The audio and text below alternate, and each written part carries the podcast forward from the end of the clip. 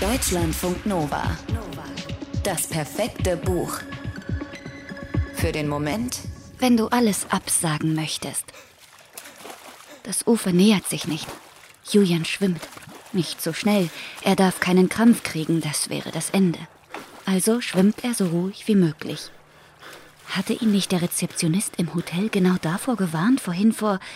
Wie lange war er schon hier draußen, auf dem See? Die Tagung, sein Vortrag. Verdammt! Wöllner wird ihn umbringen, wenn der überhaupt noch dazu kommt, wenn sich die Sache hier nicht gleich von selbst regelt. Aber vielleicht wird Wöllner auch nur sehr sauer sein und irgendwann vergessen, dass Julian. Julian tun die Arme weh, die Schultern auch. Er hört sich keuchen, hört sich husten, hört das Rauschen, sieht nichts. Nur Wasser, den Himmel, einen Berg. Der war ihm bisher noch gar nicht aufgefallen. Wo kommt dieser Berg jetzt her? Julian kneift die Augen zusammen. Seine Brille liegt auf seinem Hemd am Ufer. Und das Ufer. Schwimmt Julian überhaupt noch? Bewegt er sich noch? Oder bewegt sich alles andere um ihn herum und er war längst erstarrt? Etwas greift nach seinem Fuß. Eine kalte Strömung vermutlich. Julian wird hektisch. Er gerät unter Wasser, taucht wieder auf. Das Tosen um ihn herum verstummt, kehrt wieder, verstummt. Ganz still ist es unter Wasser. Die Augen hat Julian weit aufgerissen. Das Wasser ist so klar, dass er etwas erkennen kann. Er sieht einen Fisch, einen Baumstamm, einen Kühlschrank mit offen stehender Tür. Ganz verrostet ist der. Sieht Julian das wirklich? Er strampelt. Er reißt sich mit letzter Kraft zurück, nach oben. Nach oben. Er streckt die Arme aus. Sein Herz hämmert, seine Lunge drückt. Julian schluckt. Er steigt auf, glaubt er. Dann plötzlich ist alles falsch rum. Wie umgefaltet. Der Himmel unten, über ihm Berge. Der Baumstamm, der Kühlschrank. Und dann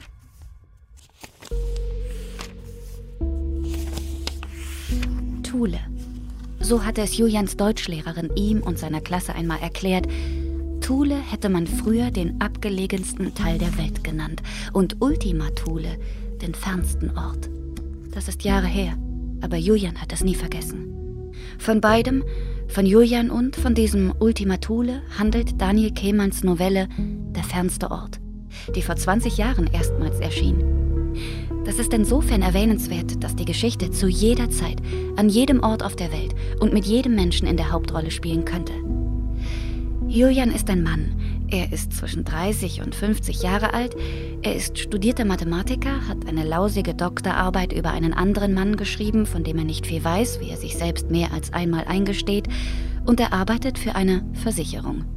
Das trifft natürlich nicht auf jeden Menschen auf dieser Welt zu, aber wenn man tiefer ins Dunkel blickt. Julian wollte nicht Mathematik studieren. Er war in der Schule nicht einmal besonders gut darin, hat den Abschluss nur mit Hilfe seines hochbegabten Bruders Paul geschafft, dem die Auszeichnungen für alles Mögliche, Jugend programmiert und ähnliche Wettbewerbe zugeflogen sind. Einmal so im Mittelpunkt stehen wie Paul, das hatte sich Julian früher oft gewünscht. Dann wäre vielleicht auch alles anders gekommen, mit der gesamten Familie mit ihrer depressiven Mutter, mit dem cholerischen Vater, der eines Tages zwei Koffer packte und ging. Und die Doktorarbeit, die wollte Julian eigentlich auch nicht schreiben, aber er bekam die Stelle angeboten und dann hatte Clara Julians Freundin angerufen und ihn gebeten, sofort zu ihr zu kommen. Sie war schwanger. Also schrieb Julian die Doktorarbeit wegen des Geldes. Das Kind kam tot zur Welt. Julian schrieb weiter. Er hätte gehen sollen. Er blieb und er versagte.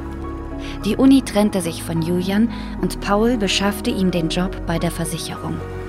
Sein Chef Wöllner ist intelligent und böse und vermutlich allein deswegen hatte er Julian zu der Tagung nach Italien mitgenommen. Und anstatt sich auf seinen Vortrag über elektronische Medien in der Risikokalkulation vorzubereiten, war Julian zum See gegangen, in dem ein Jahr zuvor jemand ertrunken und nie gefunden worden war und er war weit, sehr weit hinausgeschwommen. Und bei jedem Zug fragte er sich, was wäre,